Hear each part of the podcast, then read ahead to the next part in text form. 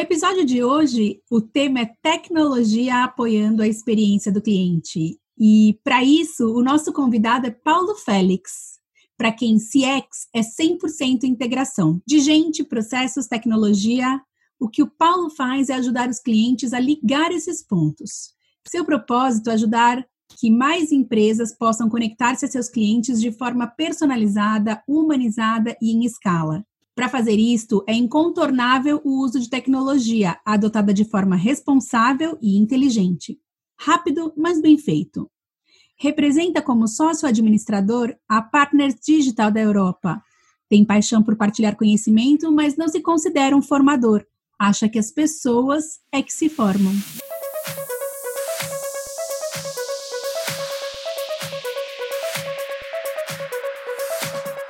Paulo, seja bem-vindo ao Stratcast.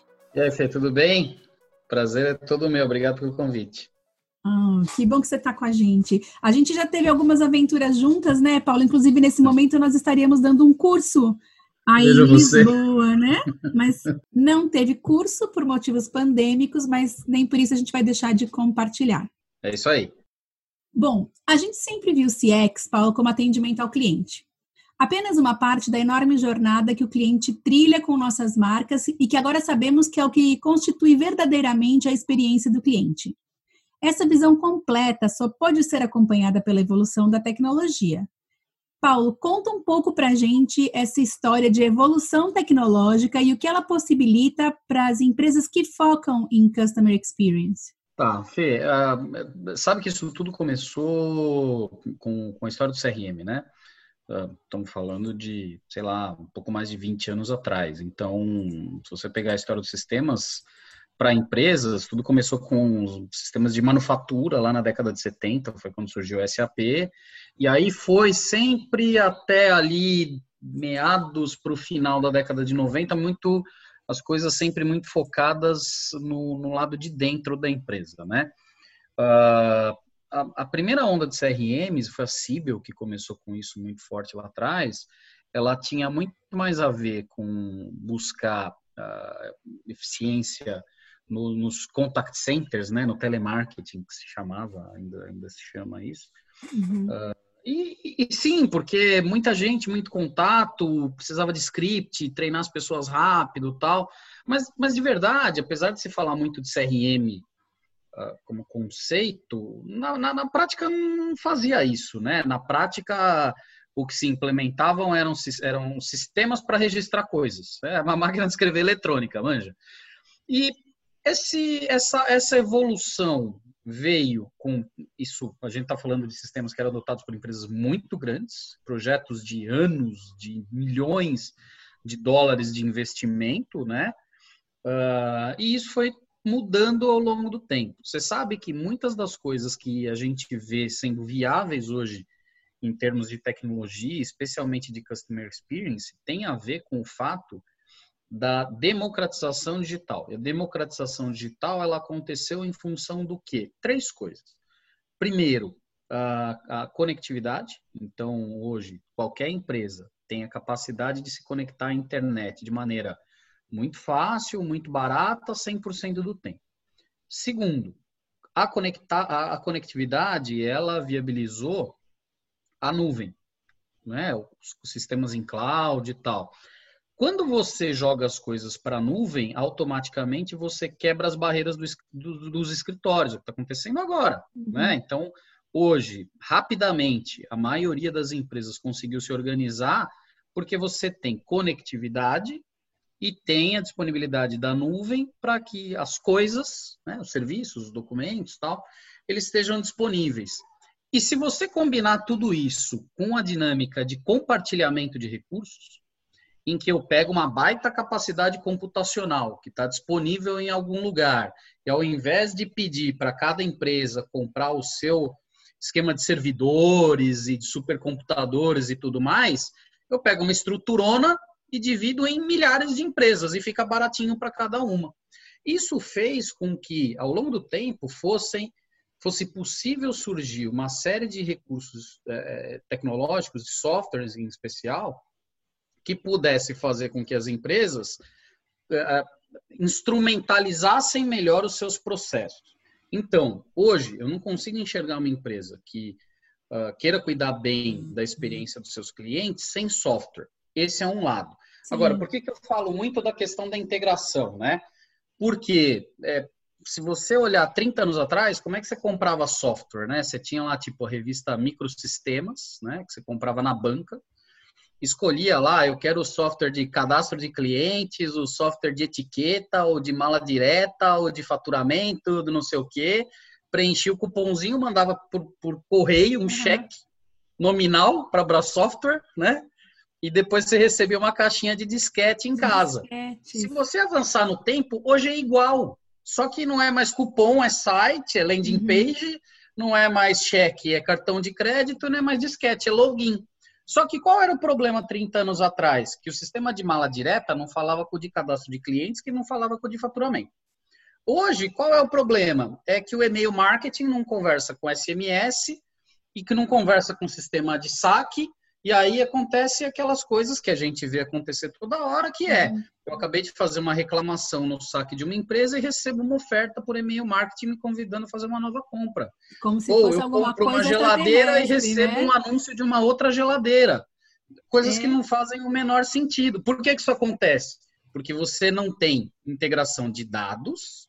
Se você não tem integração de dados, você não consegue integrar a experiência as experiências, né, os diversos canais, as diversas jornadas. E se eu não integro dados e nem experiência, eu não consigo integrar inteligência e fazer e fazer realmente o conceito de experiência do cliente, entendeu? Uhum. Sim, tem toda a razão, uhum. tem toda a razão. E aí você falando isso, né, e contando, bom, primeiro que foi uma aula de história, né, aqui, que foi super legal, porque eu sempre aprendo muito com você quando a gente fala de tecnologias e, e de, né, nós partimos onde para chegar até aqui, né. Mas a gente ainda falando dessa mesma experiência, né, hoje grande parte dela também é digital, né? Antigamente ela não era digital, ela era presencial, ela era offline, né? É, e hoje a gente vê que grande parte né, do que eu preciso compreender do meu cliente, ele está vivendo online. Como que a gente Sim. pode entender, então, de emoções, por exemplo, né, com um cliente que se conecta com a nossa marca através de ferramentas digitais, né, sem ter o olho no olho, porque antigamente a gente tinha o olho no olho bastante. Essa também é uma das lições que a gente está aprendendo com a quarentena, é, que cada vez mais eu uso os ambientes digitais para me relacionar com o cliente. É, olha, olha que engraçado, né? Eu tive, eu estava tendo uma reunião agora à tarde com um cliente uh, e a gente estava debatendo exatamente isso. É uma indústria aqui de, de Portugal, é uma indústria de alimentos. E aí a gente estava exatamente com o diretor comercial, diretor de TI, diretor de marketing e tal, conversando sobre esse tema, né? Então, qual que é o paradigma que nós tínhamos? Que para que as relações uh, fossem humanizadas, era necessário ter um contato humano. Beleza. Mas se você pensar, vamos pegar o primeiro combate da experiência do cliente ali, que é o vendedor, né? Vou pegar o universo do B2B, mas podia ser qualquer outro. Cara, o que, que um vendedor numa indústria normalmente faz, especialmente essas indústrias de bens de consumo, né? Ele vai na loja, né? Iria na loja, encosta a barriga no balcão, conversa com o dono da loja, tira o pedido. Sim, e, tem uma característica que você tem que perceber, que é o seguinte: na maior parte das empresas, no B2B, quando você fala dessa, dessa venda para o varejo, cara, de 70% a 85% das vendas são vendas de reposição né? Isso significa o seguinte, ó, o cara sempre vai pedir um engradado de Coca-Cola, cinco sacos de farinha e três né, e três latinhas de Nescau, né? Tipo isso. E pronto, é o que ele vai pedir a vida inteira. Toda vez ele pede as mesmas coisas.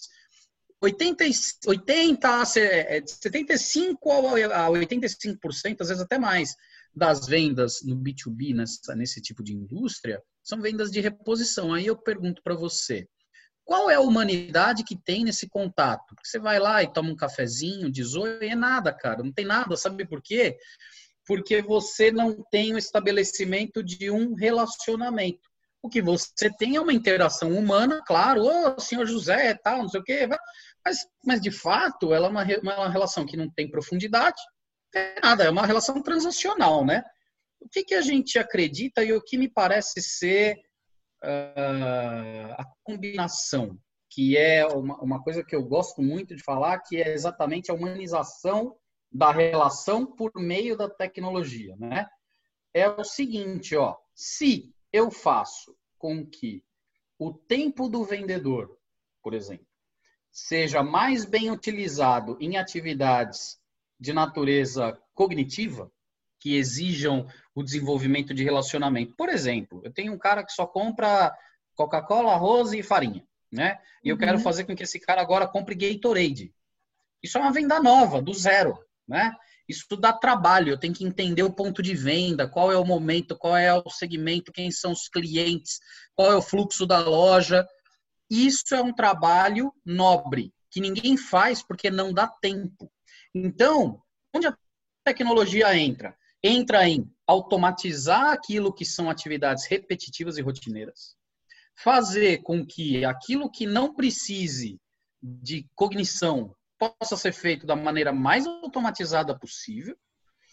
E aquilo que exige o estabelecimento de relacionamento, que são atividades que agregam efetivamente valor, que aumentam o LTV do cliente, que fazem com que o seu NPS, né, o Net Promoter Score, aumente e, portanto, isso diminua o seu custo de venda.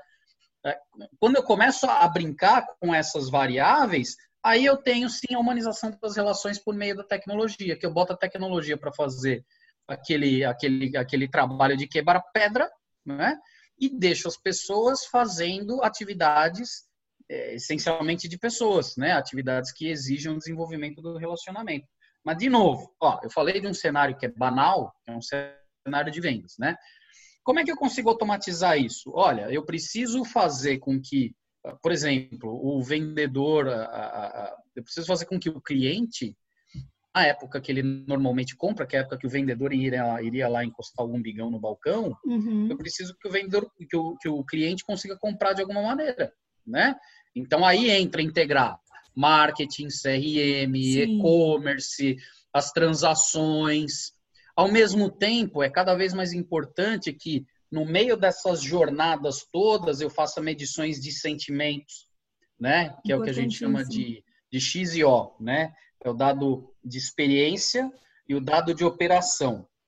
E para fechar, o exemplo mais claro disso é o seguinte: imagina que eu tenho um ciclo que tem só três etapas. É muito simples. Eu tenho abordagem ao cliente, pedido e entrega. Tranquilinho, né? O mundo a gente sabe que não é assim, mas é só para simplificar.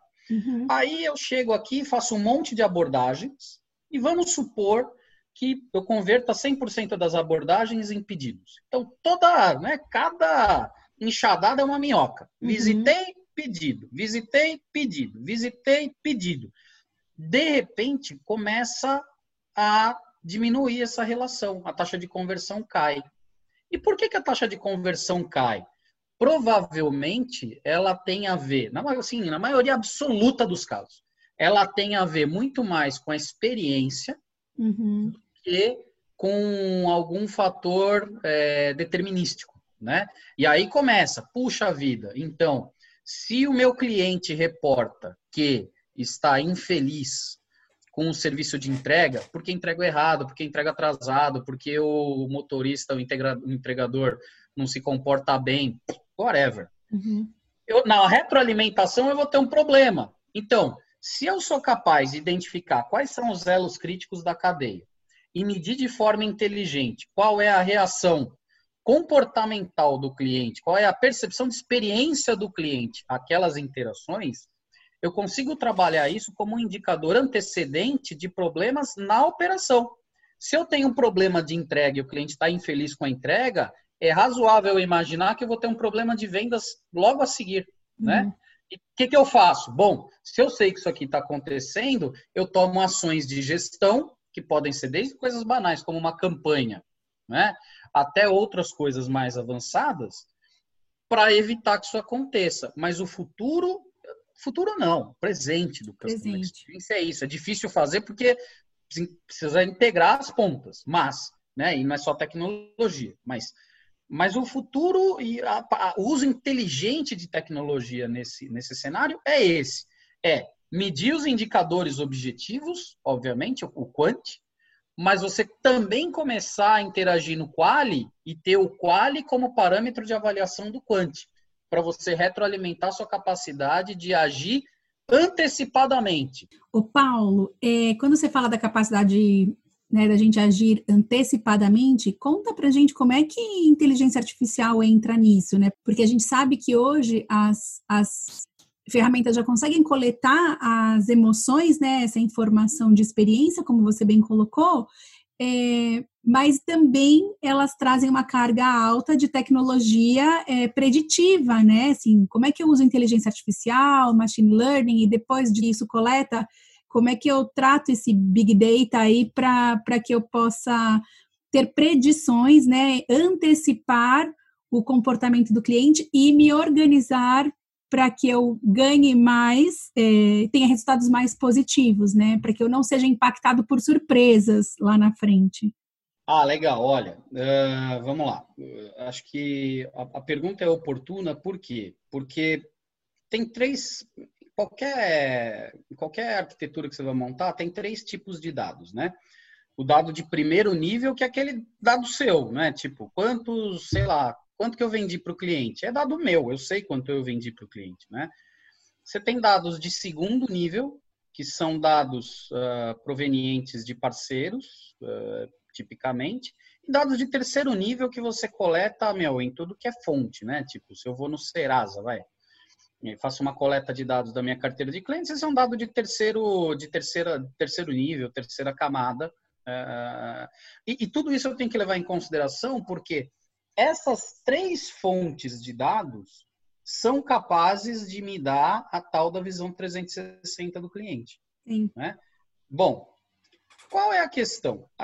Você tem várias, né? Onde que a inteligência artificial entra, Big Data e tal. Em primeiro lugar, é muito difícil você imaginar que um ser humano, por mais habilidoso que seja, e tem gente muito boa por aí, uh, vá, vá ser capaz de perceber todas as nuances, as variações, os comportamentos erráticos, todos os desvios de padrão que existam, todas as tendências uh, de forma manual. Não, simplesmente não vai rolar. É assim, esquece, não, não vai rolar.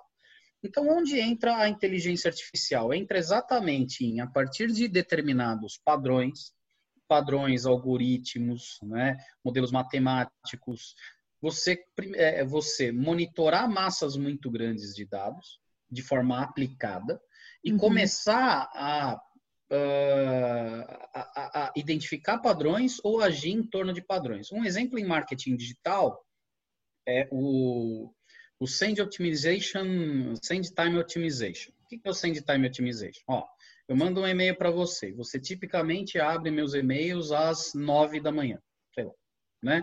Hum. É, você manda às nove da manhã no mobile, né? Você não usa o desktop, você usa só seu smartphone. Beleza.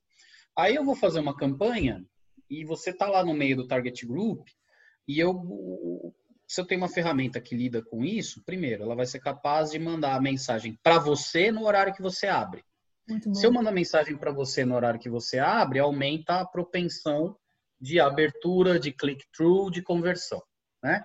Segundo, uh, se eu sei que você abre no mobile e eu crio uma campanha que não é responsiva, que não tem um layout adequado para ser aberto no, no smartphone, é, a ferramenta me avisa. Né?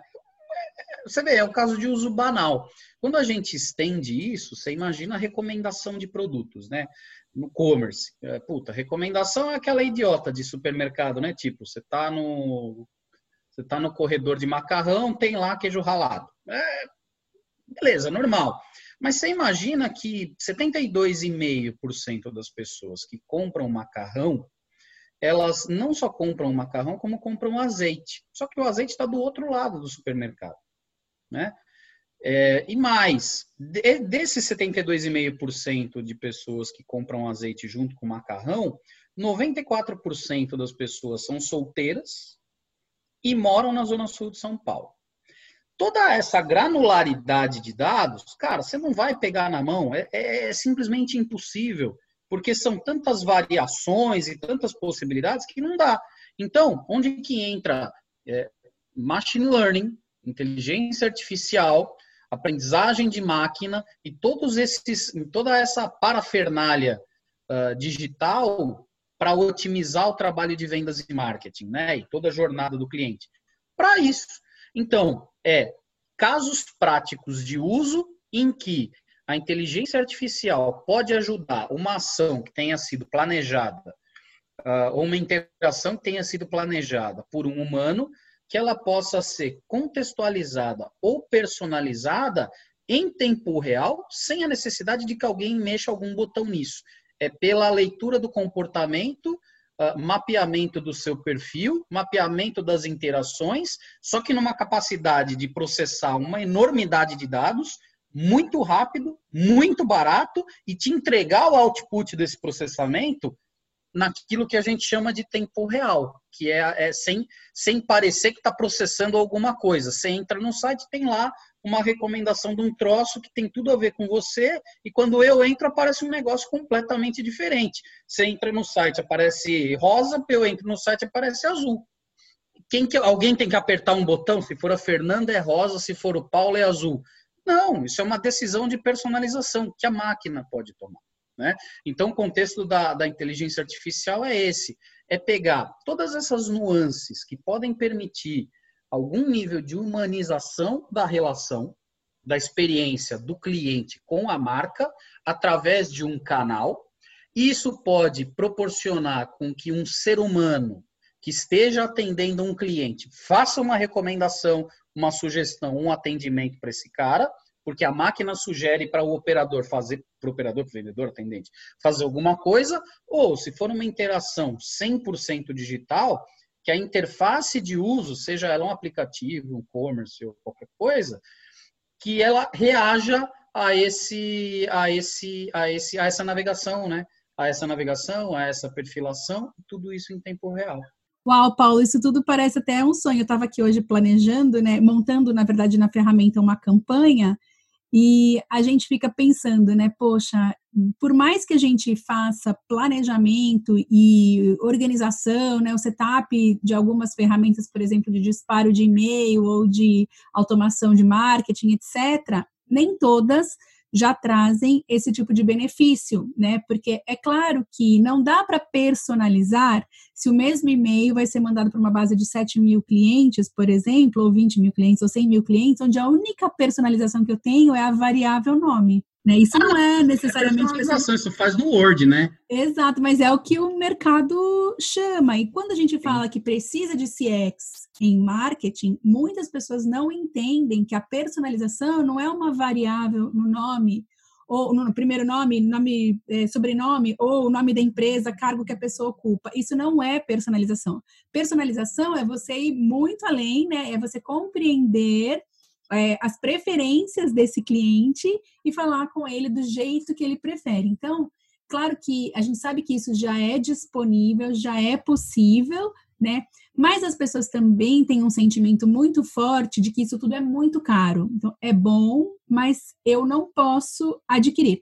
Não posso adquirir, mas nem sei o preço, tá? Então, a pergunta que eu tenho agora para você é essa. Para mim, porque também fica naquela assim, né? Ah, eu não, não, não faço CX, não uso tecnologia para fazer CX porque é caro e mas também não ganho cliente porque não tenho CX, né? A uhum. história do, do Tostines. Uhum. Eu quero começar, Paulo, eu quero ter tecnologia. Qual é o meu primeiro passo? Eu acho que acho que eu te diria assim, é parecer meio clichê, mas não é. Eu prometo que eu tento que não seja. Eu sei que você mas, não é. Você sabe que o primeiro passo é você é o autoconhecimento, autoconhecimento no sentido de entender qual é a sua jornada expectável, a jornada expectável do seu cliente. Então, qual é o você não tem o conceito do ICP, né, que é o, uhum. que, é o, uhum. que, é o que é o perfil do cliente ideal. Então, é assim, qual é a jornada ideal do meu cliente? Quais são as interações ideais? Quais são os canais? Primeira pergunta. Segunda pergunta, qual é o volume? Uhum. Porque vá lá, se eu vou administrar uma carteira de, puta meu, 10 mil contatos, na boa, 10 mil contatos não é nada, é muito pouco, né? A gente fica falando dessa maluquice toda de inteligência artificial, tá? Cara, inteligência artificial começa a ser útil quando você tem algumas dezenas de milhões de, de, de registros, né? Antes disso, hum, é assim, a chance dela agregar alguma coisa muito diferente, ela é pequena. Bom, dito isso, é, é, tendo essa premissa do autoconhecimento, conhecer, conhecer o perfil do seu cliente, as pessoas com as quais vocês falam, que isso não tem a ver com CX nem com tecnologia, isso é marketing puro, design de negócio puro, né? perfil do cliente ideal, quais são os canais de relacionamento, quais são as jornadas típicas ou as jornadas expectáveis.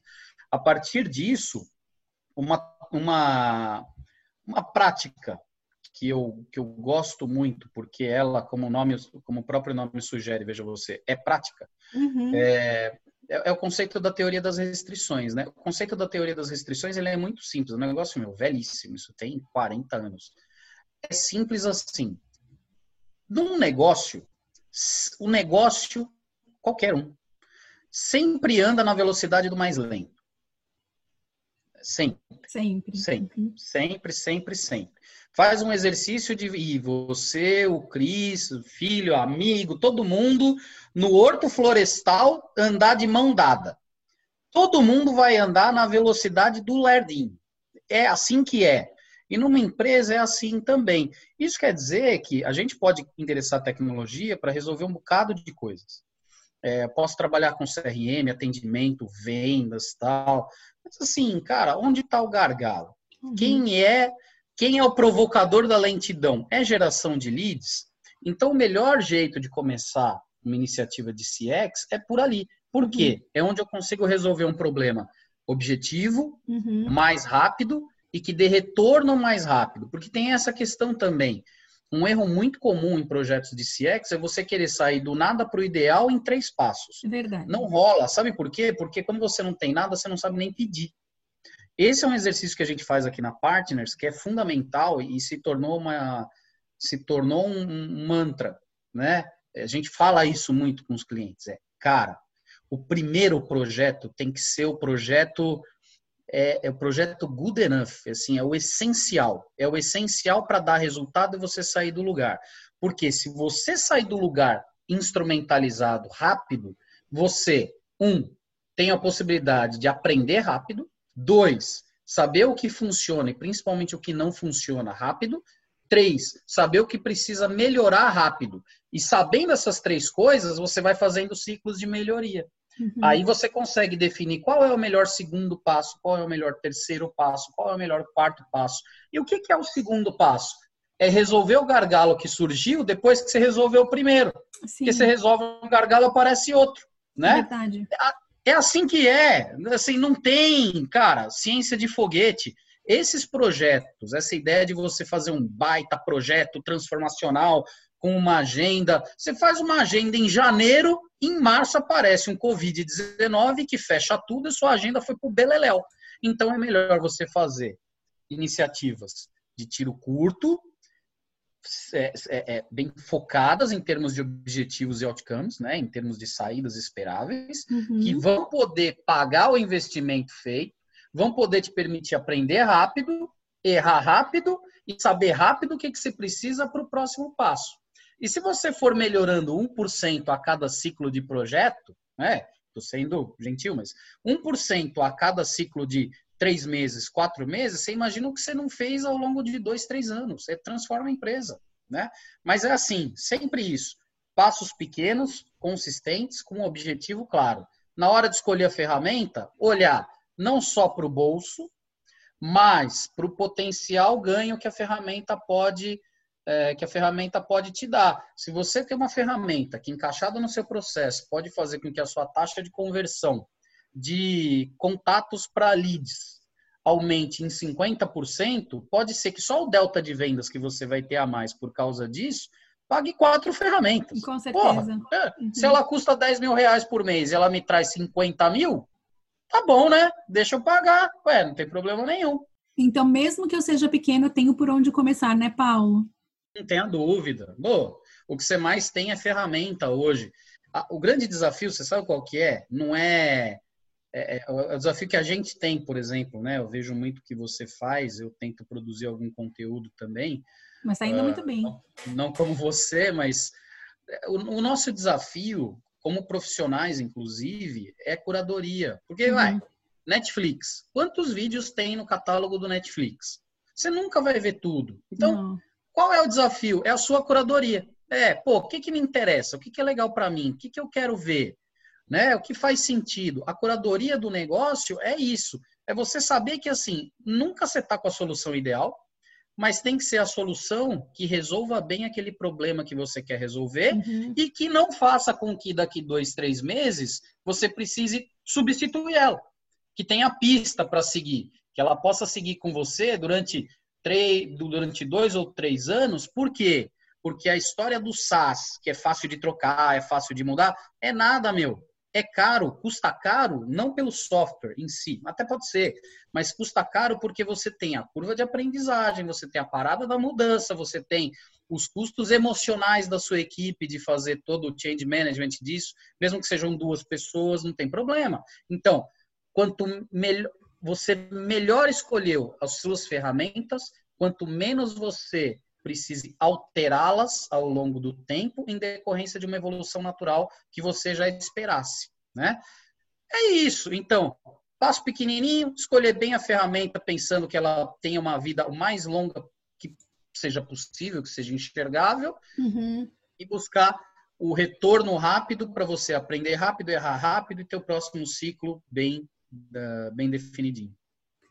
Paulo, sensacional. Gente, é, quem está acompanhando a gente aqui nesse Stratcast, sigam o Paulo Félix Júnior nas redes, tanto no Instagram quanto no LinkedIn. LinkedIn é a, a, ferramenta principal do Paulo, né, Paulo?